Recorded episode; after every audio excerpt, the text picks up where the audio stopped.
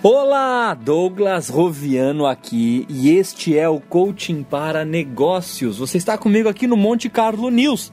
Você que gosta do nosso programa aqui, envia um WhatsApp para a rádio para tirar suas dúvidas, para falar o que você está achando legal e eu vou ter prazer de responder para você. Hoje eu quero falar sobre como os hábitos podem afetar seus negócios. Nós sabemos, temos os bons hábitos os, e os maus hábitos. Em relação a isso, há algumas visões. Há maus hábitos que você não acredita que são maus hábitos e por isso você faz de forma natural e intencional. Já há pessoas que sabem que os maus hábitos que elas têm são maus hábitos e temos os bons hábitos, mas já dizem que os bons hábitos são muito mais facilmente abandonados do que os maus hábitos.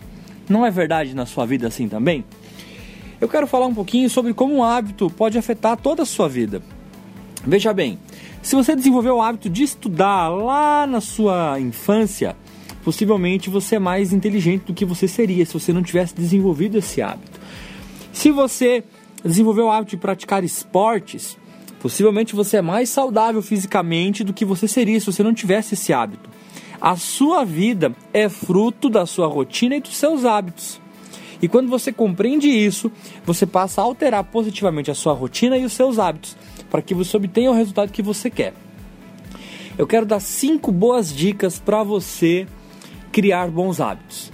Primeiro, divida as suas metas em passos pequenos e fáceis de serem realizados. Primeira, divida os seus alvos em passos pequenos e fáceis de serem dados. Não coloque que você quer comprar uma cobertura. Coloque que você quer comprar é, um apartamento, uma casa. Não coloque que você quer ter um carro importado, coloque que você quer ter um carro. Divida grandes metas em passos menores. Isso vai facilitar o seu acompanhamento e a sua motivação. Segunda dica: colhe um hábito no outro. Por exemplo, ao invés de criar um hábito completamente novo de arrumar alguma coisa, associa um hábito que você já tem. Se você já chega em casa, por exemplo, e quando você tira o sapato você já guarda, já cole nesse hábito que você já vai guardar o sapato, vai guardar a bolsa e vai passar um aspirador na casa.